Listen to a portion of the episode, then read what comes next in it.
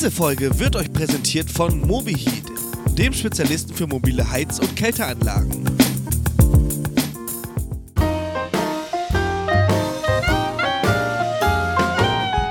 Na, heißt. Der Wissenspodcast. Hallo und herzlich willkommen heute zu unserer Nice to Know Folge der zweiten. Warum der zweiten? Wir haben heute wieder MobiHeat hier, den Helmut. Hallo Helmut, grüß dich. Hallo Patrick, Servus. Und wir haben auch meinen altbewährten Freund und Spezi Marco. Hallo Marco, grüß dich. Hi, grüß dich, Patrick. Jawohl, und heute, wir haben schon gesagt, wir haben jetzt die zweite Folge. Warum die zweite Folge? Ganz einfach, wir werden uns heute um das Thema Fernwärme kümmern. Warum Fernwärme? Fernwärme kam von euch draußen. Warum von euch draußen? Ihr draußen habt uns gesagt, hey, ihr, wir wollen auch mal Themen ansprechen, die ihr uns so schickt. Und deswegen habe ich heute den Dominik alias der Stift auf Instagram. Dem kam die Frage, könnt ihr mal was über Fernwärme machen? Und genau deswegen machen wir heute auch gleich eine Folge über Fernwärme. So, und da kommt gleich meine erste Frage an den Marco. Marco, was ist denn überhaupt Fernwärme und wie wird denn diese produziert? Also, Fernwärme, erstmal, dass sich mehrere Gebäude oder mehrere Wärmeverbraucher im Endeffekt an eine große Anlage dranhängen.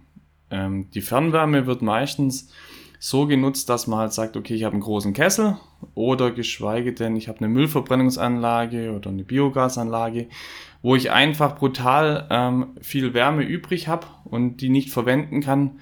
Und die wird dann im Endeffekt mehreren Endverbrauchern all angeboten die die Wärme dann verarbeiten können und die nutzen dann im Endeffekt meine Wärme und die, komplette Wärme wird dann genutzt. Hat mehrere verschiedene Vorteile, da kommen wir bestimmt nachher auch noch drauf. Ich hoffe, ich konnte deine Frage zum Fernwärme bisschen abdecken. ja, das passt schon. Jetzt mal kurze Frage dazu. Du hast gesagt, die können die abnehmen, aber ich denke mal, die werden die nicht einfach direkt abnehmen können die werden doch sicher irgendwie eine Möglichkeit noch brauchen, im Endeffekt, um die Fernwärme abzunehmen. Da gibt es doch sicher eine, so eine Fernwärmeübergabestation. Genau, die sogenannte Fernwärmeübergabestation ist relativ einfach eigentlich aufgebaut. Ich habe ähm, in jedem Haus habe ich meinen separaten im Endeffekt Kreislauf. Das heißt, ich trenne die Fernwärme im Endeffekt von meinem Gebäude. Ähm, da ich da andere Druckniveau, andere Temperaturniveaus erfahren möchte, und da hängt einfach ein Wärmetauscher dazwischen. Und dann versorge ich oder speise im Endeffekt so wie eine normale Heizungsanlage in mein Gebäude ein, die dann separat geregelt wird, wo dann auch die Temperatur auf das Temperaturniveau runtergenommen wird, wie ich es dann auch tatsächlich brauche. Und da, vor allem, wenn auch im Fernwärmekreis zum Beispiel ein Druckverlust ist, dann hängt im Endeffekt das Gebäude nachher Tag dran und ich kann das dann im Endeffekt, habe keinen Wasserschaden oder sonst irgendwas drinne, durch das, dass mir jemand anders reindrückt mit Temperatur oder Wärme. Ja, also das klingt ja schon mal interessant. Jetzt, wenn ich das so anhöre, wir haben ja die Folge vorher von letzter Woche gehabt, im Endeffekt mit Fernwärme, das klingt ja ähnlich wie jetzt bei den mobilen Heizgeräten, Helmut. Und jetzt mal meine Frage. Im Endeffekt, wir sollen ja da Temperaturen zur Verfügung bringen. Welche Temperaturen herrschen denn so in so Fernwärmenetzen? Und welche Temperaturen bringt ihr denn so da mit mobilen Heizgeräten zusammen? Also äh, es gibt ja unterschiedliche Ausprägungen von Fernwärmenetzen. Da gibt es äh, Temperaturniveaus, die relativ niedrig sind, je nachdem, wenn es vielleicht industrielle Abwärme ist oder kommt aus Wärmepumpen und dergleichen. Ich gehe mal davon aus, das geht so ungefähr von startet bei 50 Grad, geht dann rauf bei Heißwassernetzen bis 130, 140 Grad. Da kommt dann auch das Thema Druck, wie es der Marco vorhin gesagt hat, äh, ins Spiel, äh, weil man das Wasser dann mit so heißen Temperaturen transportiert. Und ähm, ähm, diese Temperaturniveaus herrschen da und die können wir auch mit mobilen Anlagen äh, zur Verfügung stellen. Also unsere mobilen Anlagen sind so ausgelegt, die können durchaus mit äh, Temperaturen von über 100 Grad betrieben werden, 105 Grad sage ich mal, ist das so das Äußerste, was möglich ist. Und dann haben wir Anlagen, die gehen, unsere Anlagen geben standardmäßig bis dreieinhalb Bar Druck. Sollte ein höherer Druckniveau in, in so einem Netz notwendig sein, können wir das über Plattenwärmetauscher und äh, Primär- und Sekundärpumpen dann auch zur Verfügung stellen. Also wir haben jetzt schon gehört, das ist natürlich die gleiche Temperaturen oder du hast schon sehr hohe Temperaturen, das funktioniert auch sehr gut.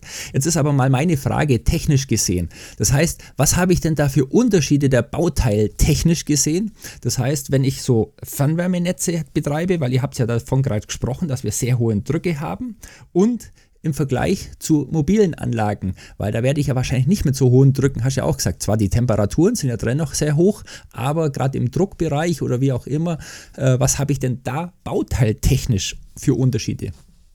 Also äh, grundsätzlich sind unsere Anlagen äh, ausgerüstet mit äh, eigenen sicherheitsrelevanten Bauteilen, also wie Sicherheitsventile, Ausdehnungsgefäße und so weiter. Und äh, wenn wir in Primärnetze reingehen müssten, die höhere Drücke haben, dann wird das ähnlich äh, wie, wie bei so einer äh, Wohnungsstation auch über große Plattenwärmetauscher gelöst, äh, so dass wir quasi auf der auf der mobilen Anlagenseite halt unsere Maximaldrücke verarbeiten können. Die sind dann, äh, unsere Anlagen sind ausgelegt bis 3,5 Bar und auf der Sekundärseite können wir uns dann dem Netzdruck anpassen da kommen halt, da muss man halt die Sicherheitskomponenten dann auch noch dazu einbauen, so Sekundärpumpen, Plattentauscher und so weiter. Das haben wir dann auch alles zur Verfügung, einschließlich der dazu benötigten Schläuche, die ja dann auch auf die höheren Drücke ausgelegt sein müssen. Okay, jetzt ist ja super. Also das heißt, wir haben da wahnsinnig viele äh, Bauteile an sich, die da drin sind im Endeffekt sehen wir das schon. Das heißt, so mobile Netze oder so mobile Anlagen sind eigentlich im Endeffekt auf jeden Fall möglich, auch in Fernwärme. Deswegen habe ich auch gesagt, die Station oder das mit MobiHeat zusammen hier Fernwärme und mobile Anlagen passen auf jeden Fall zusammen. Jetzt ist aber so, wenn man das so hört, wir haben wahnsinnig hohe Temperaturen, wir haben wahnsinnig viele, ja, ich sage jetzt mal hohe Drücke. Jetzt ist mal die Frage, Marco, an dich. Wie sieht denn das ökologisch denn überhaupt aus, so Fernwärmenetze? Und sind diese Netze denn überhaupt zukunftsfähig? Also definitiv sind die zukunftsfähig. Es geht hauptsächlich bei den Anlagen gerade mal im ersten Punkt mal um die Investition. Das ist mal ein Riesenpunkt, der für Fernwärmenetze immer spricht, weil durch das, dass ich einfach in, ja, in jedem Gebäude normalerweise eine eigene Heizungsanlage bräuchte, habe ich natürlich bei einem Fernwärmenetz nur eine zentrale Anlage oder mehrere Redundanzen dazwischen, aber hauptsächlich mal eine große Anlage. Und durch das sparen sich viele, die da zusammen sich geschlossen haben, einfach Investitionskosten. Deswegen ist es auf jeden Fall mal zukunftsträchtig. Ähm, zum ökologischen Punkt ähm, ist auf jeden Fall bei Fernwärme schon mal so. Die Fernwärmenetze kommt immer darauf an, wie erzeuge ich das natürlich. Wie regenerativ ist das Ganze? Von meiner Fernwärme her. Gerade zum Beispiel bei Müllverbrennungsanlagen, ob ich die Müllverbrennungsenergie im Endeffekt einfach der Umwelt zuführe oder ob ich die ganze Fern also die Wärme, wo da entsteht bei der Müllverbrennung, einfach nutze, ist definitiv schon mal ökologisch. Was man natürlich auch sagen muss, wenn ich eine zentrale Anlage habe, die zum Beispiel ein Wohngebiet versorgt, wenn ich das natürlich über einen zum Beispiel Pelletskessel oder einen Hackschnitzelkessel nutze, dann ist es natürlich 100% regenerativ, also auch wieder ökologisch. Ähm, wenn ich jetzt das Ganze über einen BHKW mache, kann ich zum Beispiel sogar noch den ganzen Strom zentral nutzen und einspeisen und durch das wird es aber relativ schnell rentabel. Und ähm, von dem her gibt es da relativ viele Möglichkeiten, wo ich auch wirklich ökologisch sein kann. Natürlich über Ölkessel oder so wird dort ähm, eher nicht genutzt, weil einfach die Kosten, die laufenden Kosten von dem Ölkessel zu hoch sind. Deswegen ist eigentlich das Netz in den meisten Fällen wirklich regenerativ oder man kann es auf jeden Fall regenerativ und ökologisch auslegen. Deswegen macht es auf jeden Fall einen Sinn aus meiner Sicht raus. Ja, und da gibt es natürlich auch eine Berechnung und auch einen Arbeitsplatz dazu, wie wir alle das ja immer kennen in Deutschland. Es gibt immer irgendwo ein Arbeitsblatt dazu und das Arbeitsblatt für alle, die da draußen so ein bisschen fanatisch sind auf diese ganzen DIN und sonstiges. Das Arbeitsblatt ist das AGFW FW 309 Teil 1 energetische Bewertung von Fernwärme. Das heißt, da werden Bestimmungen von spezifischen Primärenergiefaktoren in Fernwärmenetzen ausgelegt. Also da sieht man das schon, was das Ganze ist. Ja, jetzt ist natürlich das ganz logisch. Und da mal meine Frage so an Marco nochmal. wenn wir jetzt das alles, natürlich die Gesamtenergie berechnen, gibt es dann natürlich wahrscheinlich auch Nachteile. Was sind denn denn für Nachteile? Hast du da mir ein paar? Weil ich denke mal, nur positiv ist es nicht, das ist natürlich klar, aber es gibt bestimmt auch Nachteile. Hast du da welche? Klar, also Nachteile sind auf jeden Fall mal, die erste Investition ist erstmal ein riesen Überwindungspunkt, weil einfach natürlich so eine große Anlage muss so ausgelegt sein, wie halt auch viele Benutzer hinten dran hängen. Das heißt, es kann dann in der Startphase von so einer Fernwärme schon immer mal wieder sein, dass manche noch gar nicht mitmachen wollen, weil sie erst eine neue Heizungsanlage drin haben. Und ich muss aber die Fernwärme gleich so auslegen, dass alle Gebäude, die ich dranhängen möchte, irgendwann mal im Endeffekt auch die Anlage so groß ist, dass sie versorgt werden können. Das ist mal ein ganz großer Punkt. Das nächste, durch das, dass ich viele einzelne Gebäude oft dranhänge, muss ich natürlich auch die Straßen erneuern ähm, und muss da die Fernwärmeleitungen irgendwo vergraben, meistens in den Straßen. Und das ist natürlich ein Investitionspunkt, der erstmal enorm ist. Ähm, genauso muss ich halt das auch von vornherein alles sauber berechnen und auslegen, wo dann einfach ein viel größerer Verwaltungsaufwand jetzt ist, wie in einem normalen Einfamilienhäuschen, wo ich meine Anlage herkömmlich auslege. Und ähm, ich sag mal so, eine Fernwärme ist auf jeden Fall ähm, aus dem ganzen Gesichtspunkt der Investition immer so ein bisschen ein Manko. Wenn man jetzt aber sagt, okay, was ist noch so ein Nachteil davon? Ich bin einfach nicht mehr autark. Ich kann, im Endeffekt hänge ich an, in meinem Verbund mit drinne, habe keine eigene Heizungsanlage mehr. Das heißt, ich kann zwar die Temperaturen und alles wählen, wie ich, wie ich möchte, aber ich muss die Energiekosten natürlich mit meinem Zusammenschluss im Endeffekt ähm, finanzieren oder zahlen im Endeffekt und muss das im Endeffekt auch bewusst sein. Genau, das sind also die typischen Nachteile. Ähm, so auf die Schnelle wird mir sonst nichts mehr einfallen dazu, nachteiltechnisch. Nee, das sind auf jeden Fall mal einige. Jetzt komme ich gleich an Helmut nochmal. Jetzt haben wir ja mitbekommen, dass wir im Endeffekt ja da doch sehr viel aufs Ökologische gehen. Und wenn ich jetzt mal so überlege, ihr mit euren mobilen Heizgeräten, seid ja an sich, klar, du sagst schon, wir haben natürlich auch irgendwo im Bereich langsam auf Wärmepumpen. Aber ihr seid ja doch sehr auf Öl spezialisiert. Mal meine Frage, wie wird das in Zukunft ausschauen? Äh, haben wir da die Möglichkeit, wirklich äh, wir haben ja demnächst auch Wahlen, regenerative Energien einzubinden im mobilen Anlagen, sei es mit Pellets oder wie auch immer. Ja, also die, die, äh, die Möglichkeit besteht. Wir haben ja auch äh, Pelletsanlagen größerer Leistung in mobiler Version. Aber bei bestimmten Leistungsbereichen hört es dann natürlich im Mobilen auf und da ist man dann halt auf die äh, Transferenergie angewiesen, Öl. Äh, das ist leider so. Ähm, in unserem Bereich geht man ja auch schon manchmal dann dazu über, dass man dann halt äh, Öl mit, äh, mit, mit Bioölanteil äh, da verwendet, dass man halt äh, ein bisschen ökologisch ist, ähm, weil die Pellets-Anlagen, die wir momentan im mobilen Betrieb äh, verwerten, oder verwenden können, die gehören bei 300 kW Leistung auf, also gerade auf Thema Fernwärme bezogen. Äh, äh, werden ja in der mobilen Geschichte dann doch größere Einheiten oft notwendig. Die gehen ja bei uns bis 2,5 Megawatt und da wird es halt mit regenerativen Energien schwierig.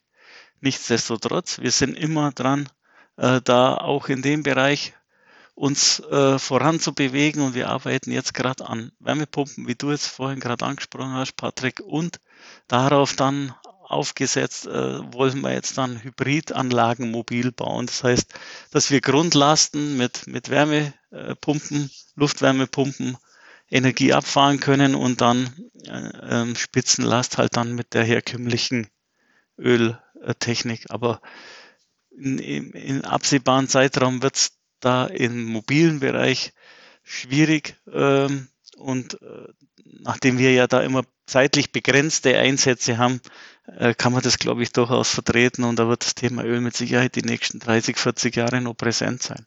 Das kann ich mir auch gut vorstellen.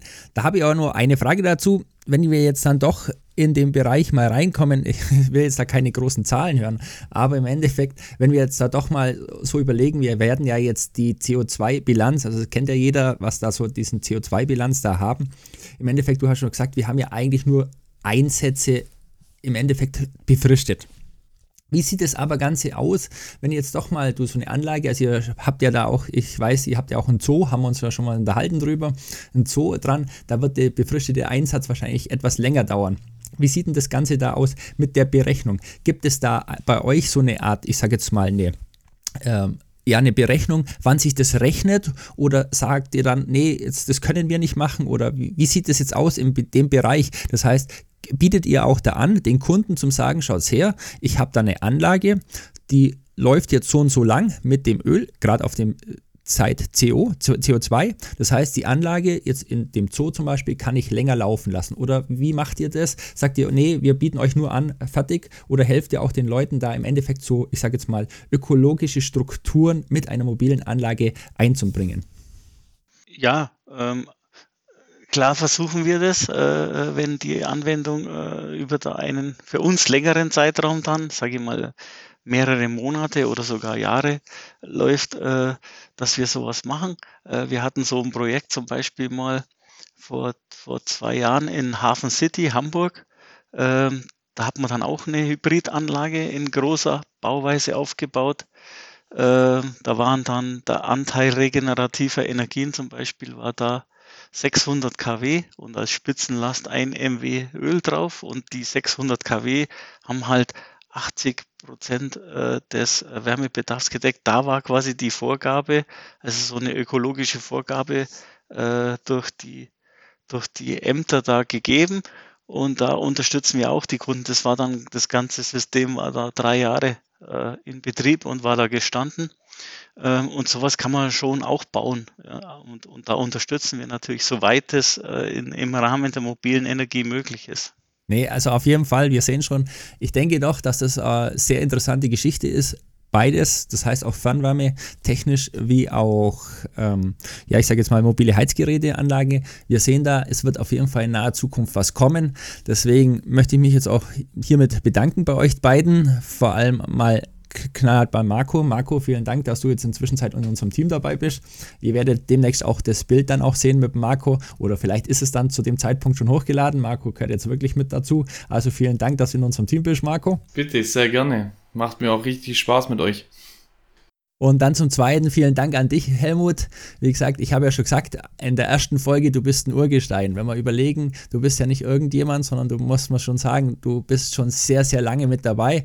Ähm, also in der Heizungsbranche bin ich seit, weiß ich nicht, 35 Jahre jetzt. Ja, ich weiß schon. Also Und äh, genau, mobile Energie seit 2004. Also auch da sind wir Urgesteine. Also wir haben das Thema eigentlich so in Deutschland dann salonfähig gemacht. Genau, also deswegen ich freut mich Andreas. das auch. Genau, deswegen freut mich das auch, dass du wirklich da mit uns dich auch abgibst. Und das ist auch super, dass du das Ganze machst. Und wir freuen uns wirklich, wenn einfach wir auch mal mit Chefs reden dürfen, wenn ich das so sagen darf bei euch. Ich weiß, ich kenne eure Strukturen eures Hauses, dass das nicht so ganz gewünscht ist immer mit Chef, aber ich weiß, dass ihr auf jeden Fall eine Top-Sache macht. Eins muss ich vorneweg machen, es gibt ein Buch von euch beiden, das muss ich jetzt einfach mal kleine Werbung machen. Ich habe das jetzt fast durch, ich habe es ja schon gesagt in der ersten, fast durch. Es ist sehr interessant, kann man lesen. Ähm, sollte auch jeder lesen, so ein bisschen die Geschichte von MobiHeat. Also vielen Dank, dass du dabei warst. Mhm. Nee, das ist, danke auch an euch zwei, Patrick und Marco. Nee, das macht Spaß mit so, mit euch Jungen das zu machen und äh, das freut mich auch, dass da immer äh, guter Nachwuchs am Start ist und weil das brauchen wir ja und äh, das ist auch immer so eine Herzensangelegenheit, dass man Leute ans Handwerk und an eigentlich einen tollen Beruf, den wir alle erlernt haben, daran führen und da sind wir immer gern behilflich und auch das Buch beschreibt ja quasi so die Anfänge, wenn man dann so, ein, so eine Firma startet, was da alles so passiert. Und eigentlich muss man alles nur mit Leidenschaft machen, dann ist es super und das strahlt ihr beide ja irgendwie aus. Dann macht es ja auch Spaß mit euch, äh, solche Gespräche da zu führen. Dann sage ich schon mal vielen Dank. Ja, das ist, wie gesagt, kann ich nur empfehlen, das Buch. Wer das will, einfach podcast.hzbral. Dann werden wir da sicher mal die Möglichkeit geben, euch eins zu bekommen oder wie auch immer, wo das ganze äh, Ding sind. Dann sage ich schon mal Danke Vielen Dank an euch beide. Und ich sage für alle draußen, bleibt ein bisschen brav, dann passiert nichts und Servus. Diese Folge wurde Ihnen präsentiert von MobiHeat, Ihren Spezialisten für mobile Heiz- und Kälteanlagen.